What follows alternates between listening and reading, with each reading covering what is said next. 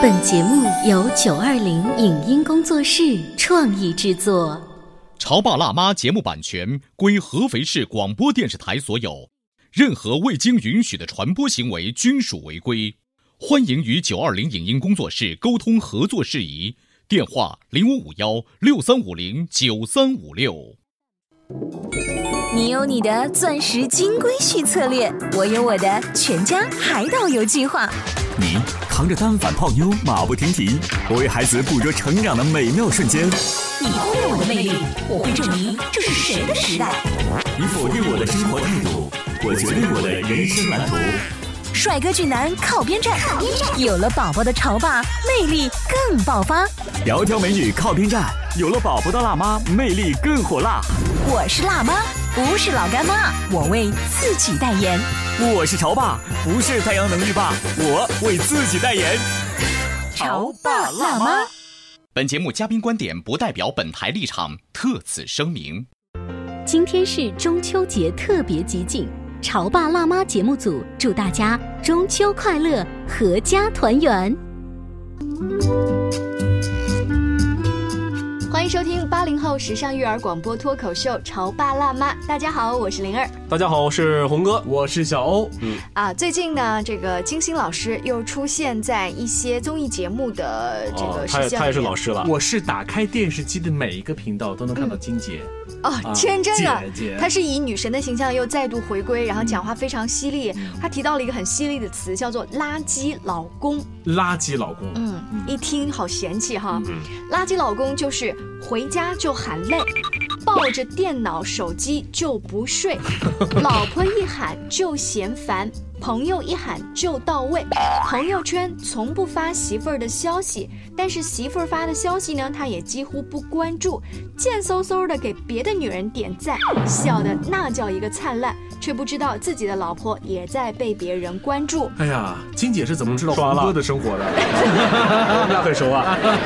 对啊，就你你觉得还不够吗？还有我再说一点。这个咱姐暂且不论这个观点怎么样哈，就这个人，嗯我开始讨厌他。啊从他发了一个说播音主持专业要说人话嗯嗯。开始的，嗯，我觉得我特别不喜欢这个人，不是他发表这个跟感情方面的关系，跟你尤其发表感，情方面的东西，我哦看过他发表一些东西，包括他的节目也好嗯，我实在看不下去。嗯因为什么呢？我觉得这个人他就他的一些观点，我觉得很偏激，因为他不能以一个正常男人的角度去看待女人，也不能以一个正常女人角度看待男人。可是就是因为他这种多重的变化的身份，嗯所以他既了解男人又了解女人，你不能这样想吗？那也可以说他既不了解男人，也不了解女人啊。那是因为他抽中了你的要害。我就认不是为灵儿说的很对，抽中了红哥包括红哥在内的很多男人们的要害。嗯但我们把这个性别先抛开一边来不讲哈，就是呃，金星他的这番言论一定是戳中了很多的，怎么说呢？嗯就是真实的一个情况。他不是说戳中，他只是反映出有那么一些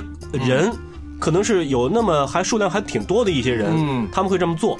但是这些事情集合在一个人的身上，我觉得肯定是特别这样的人特别少了我。们撇开这是晶姐说的，还是莹姐说的，还是彤姐说的，就是有这么一个言论，嗯他描述了一些男人，他讲的真是事实啊。回家就喊累。我前两天跟一个朋友聊天哈，我说你最近锻炼身体这个特别积极，为什么每次你都拉着姐妹锻炼，你不拉你老公呢？他也需要减肥啊。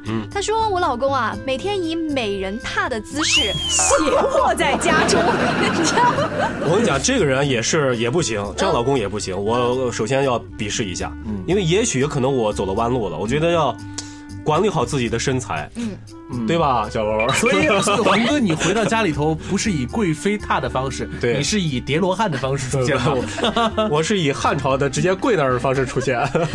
就是你看，呃本来是一件可以夫妻共同去完成的，譬如譬如像散步和健身这种事情，但是好像老公却没有出现，对不对？被迫的变成了闺蜜的行动了。我们刚才说到的朋友一喊就到位，但是呢，老婆一喊就嫌烦，这其实也是有一个对比的。好像在家里面，嗯、男人特别会说我的朋友怎么怎么怎么怎么样，就是重我的朋友对你，你不能诋毁我的朋友什么。对这也我们并没有说要诋毁你的朋友，但是当聚会。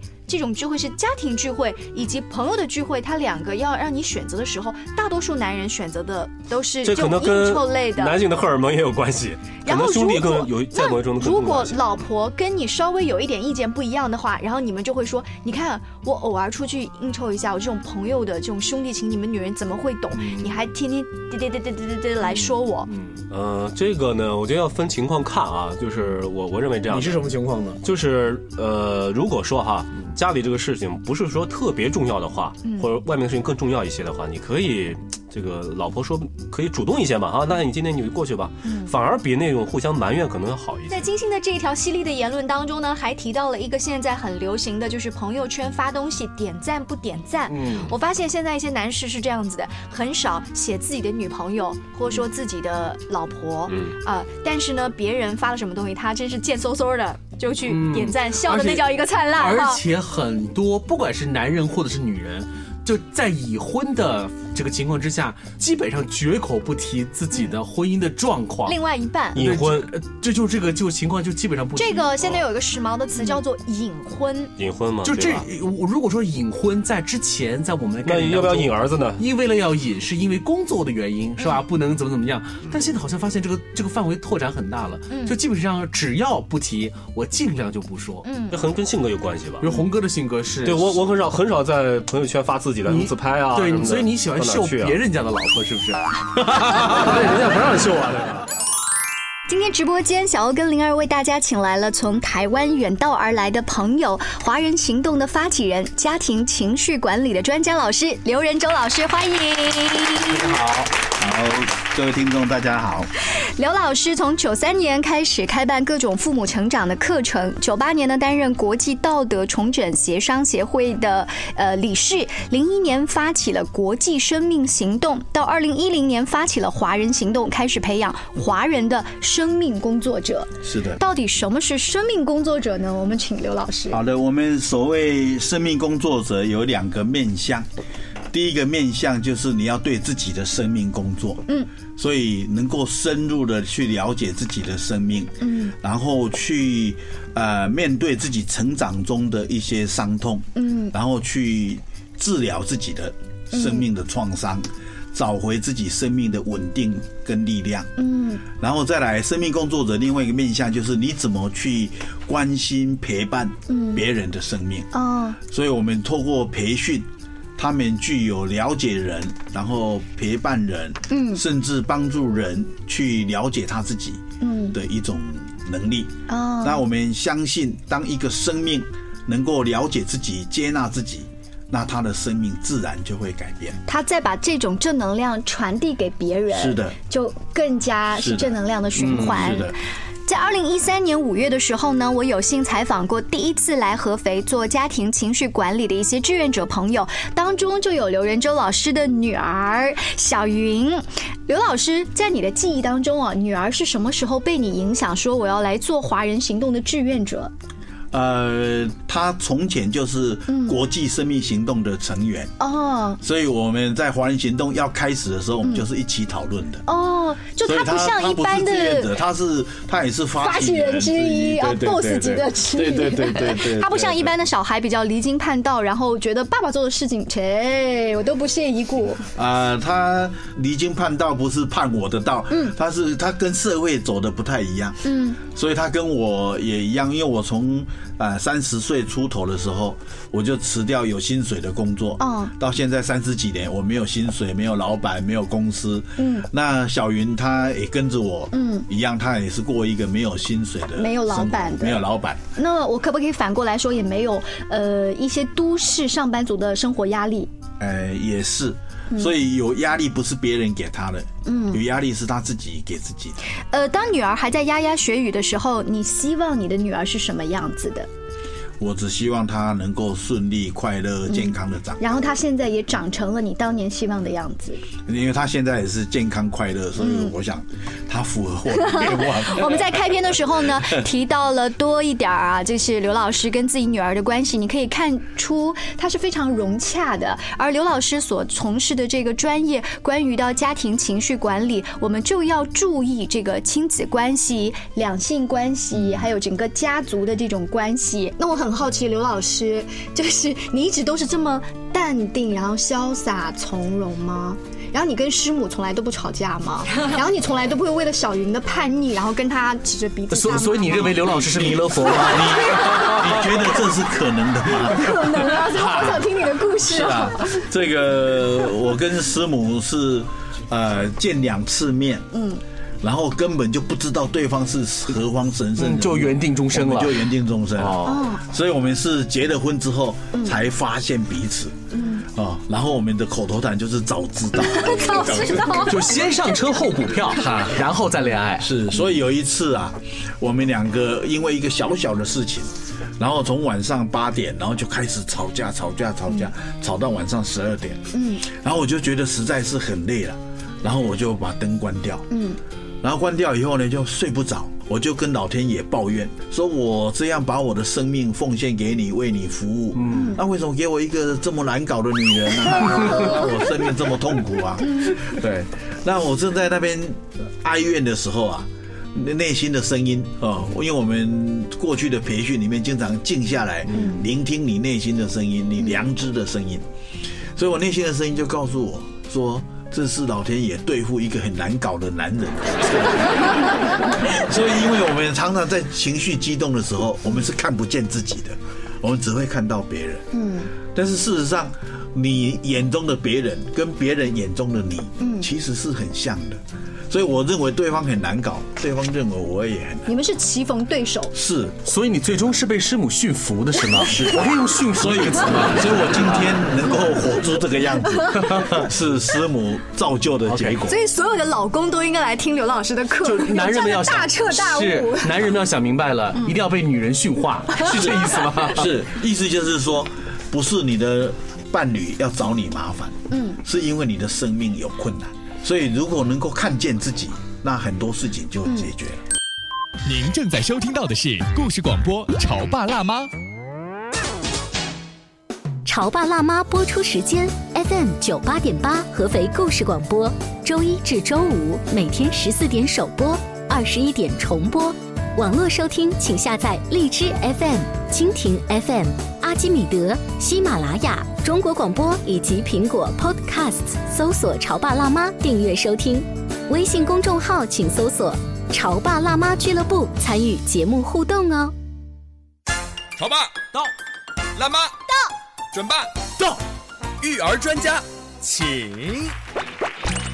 中国内地首档八零后时尚育儿广播脱口秀，陪你一起吐槽养育熊孩子的酸甜苦辣，陪你一起追忆自己曾经的小世界。潮爸辣妈。本节目嘉宾观点不代表本台立场，特此声明。今天是中秋节特别集锦，潮爸辣妈节目组祝大家中秋快乐，阖家团圆。稍微休息一下，欢迎回来。各位听到的是《潮爸辣妈》节目，在每月的最后一个周二，精彩节目集锦。今天直播间为大家请来了我们的老朋友华俊华老师，欢迎。欢迎，欢迎欢迎欢迎！当我这个邀请华老师来到我们直播间、聊接下来这个话题的时候，他格外的兴奋，仿佛就戳中了他的笑点，但我不知道戳中了谁的泪点。哪种笑？点呢？我先说一下什么话题。嗯，私房钱。私房钱，对啊，这是一个竞技类话题啊。但是我觉得跟你们两位大男人聊这个话题特别有的聊。嗯，我多少肯定会有一点，对吧？嗯这多少这个这个是无所谓的。我只是讲今天灵儿讲这个事情，我想到我爸，你知道吗？我爸他是出了名的藏私房钱高手。嗯我从小到大就知道他各种藏私房钱的段子。等一会儿，是你知道你爸藏私房钱，那你妈知道这回是我妈知道，我妈回头跟我讲，因为她每次打扫卫生啊，她经常能在各种地方找到她的钱。她找到了之后，她会假装知道还是不知道呢？那这是前两天发生一件事儿。嗯，有一天我妈在那打扫卫生，就发现我家那个餐桌不是有抽屉的嘛，老式餐桌，她怎么关关不上，你知道吗？然后她关不上以后，她就把这抽屉整个就拿开，钱塞满了不是钱的问题，她往里摸摸摸摸摸到一盒中华香烟。嗯。然后我爸不是戒烟了嘛，不能抽嘛。我妈说这怎么有抽烟了怎么搞的？然后又往里关，一关怎么还是关不上？就又往里面又掏出来一包，然后掏着掏着掏着，在里面总共掏出来一条香烟来，就零散着放的，他竟然放到整个每个抽屉里面塞了几包。所以烟就成为私房钱的表现方不是式之一。，这是上上级，下级就是我妈回来问他，我说。说说，哎，你这个又开始藏东西了。嗯，然后我爸一又紧张 开始我爸一紧张说说，我藏那么高，你都能 藏这么高，完了，我妈说什么藏那么高？她，哎呦，你就每天买菜嘛，弄点钱下来，想存个几千块钱，给你买个金项链。嗯，他说，好不容易存哎呀个四千块钱，这是意外收获呀这是发现了四千块钱存了两年。A 据点暴露，B 据点也暴露了。但是我觉得那个叔叔他特别聪明啊，他说存四千块钱是为了给阿姨买金项链，这是真的假的呀？这倒是真的，这倒是真的，因为这个肯定是叫叫什么叫应急方案。嗯，这当出现事情东窗事发的时候，一定要用一种方式来表达出来。就是啊如果这个应急方案真的最后成立了，买了那么一条金链子，我觉得阿姨也会挺高兴的。是的就是你存私房钱的目的到底是什么？嗯对，所以今天我们要跟大家聊一聊，你或者是你的另外一半，你的老爸存过私房钱吗？为什么要存私房钱呢？我手上有个调查数据哈，说男人存私房钱的目的主要有以下几种，高达百分之五十三点四零的男人是为了安全感。因为有了钱，就不用担心没钱的尴尬了。嗯，百分之三十四点零一的男士存私房钱的目的是希望更自由，兜里有钱呢、随心所欲做一点事儿啊。嗯小部分则是希望用这笔钱在特定的日子给老婆或孩子一个惊喜，做一些浪漫的事情。这就是我们所说的预备方案。就一般像我，一般就是很少去明摆着去藏私房钱。嗯，我就直接讲，我可能就要用钱，我老婆也不会说什么。实际上她工资比我高啊，嗯，要存也是她来存私房钱。哦，聊私房钱啊这个话题之前，我们先要分析一个状况，就是现代的八零后，呃呃呃，包括九零后了，组建家庭之后的这个金融方案是哪一种方式的？嗯，因为很据我所了解，不是所有的家庭都是把所有的资金融在一起的，嗯，融在一起之后才有了所谓的私房钱之说。那如果所以你的意思是私房我花我的，你钱是花你的。蛮古老的一个话题，对对对是吗，？其实，在有一个数据表明啊，说八零后和九零后新生人类和新生家庭啊，这种所谓的私房钱的概念，并不是特别，就界限是模糊的。嗯，因为比如说对于我来讲啊，就是说这个钱我的收入，那基本上就是由我自己来支配。呃老婆那边的会很少的一部分是交融在一起，如果说你们家里面要决定买一个大件儿，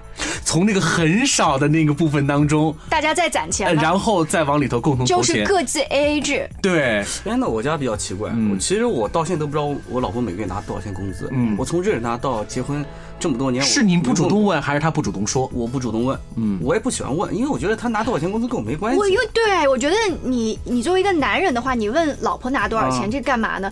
女方有的时候会旁敲侧击的问，她就问我，对不对她确实问我，嗯但他每次问我之后，我都砍一半。他会听我们的节目。他每次都问我说说，哎，你这个月那个存了多少钱啊？嗯。然后我如果说这个月存了一万块钱，我说，哎，可能大概五千块钱吧。但是你看，马上要交这个钱那个钱什么东西的，然后就砍掉了。就你一定会后面再补一句话，对对对对，是吧这是条件反射，我觉得这是男人的条件反射，就感觉好像就是我全给他，全讲了以后，我确实没安全感。嗯，但是我家奇怪，我家好像是，呃，当然是特殊情况啊。我家只要有大件东西都他买，因为我个人可能对大件不感兴趣。就是你对这个物件的欲望不是很强烈，反正你买了也是你用，对不是你买你用，就是你要愿意买你就买。比如说，我们打个比方说空调，嗯，我不热，哇，你好贱，这个人，这个说法太贱了。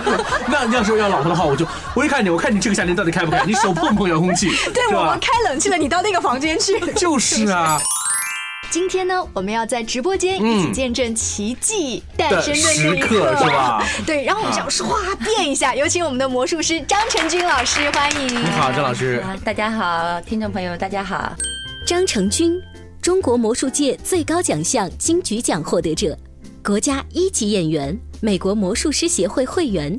他曾多次出访过美国、德国、英国、法国、非洲等几十个国家，在国内外杂技魔法大赛上多次获得金银奖，是杂技界获奖最多的演员。那么今天呢，难得把张老师从百忙之中请到我们的直播间来聊一聊儿童学魔术、变魔术这么一个话题。因为魔术啊，对于成人和孩童来说都是特别感兴趣的，对对对尤其是孩子，你知道好奇心嘛，对对对特别重，尤其是在孩子身上，就是能够让他看出一种神奇的东西，有一种变化，对孩子来说是一种幸福的享受。对对对，嗯呃，不但是孩子，呃，大人，包括甚至老年人，嗯都能从魔术当中体会到那种不一样的快乐。嗯在中国，我们现在因为很多孩子，包括年轻人都非常喜欢魔术，他的这个受众群呢，相对来说还比较年轻化、年轻低龄，嗯低龄化。呃，但是其实，在国外，在欧洲，尤其在欧洲、美国这样的国家。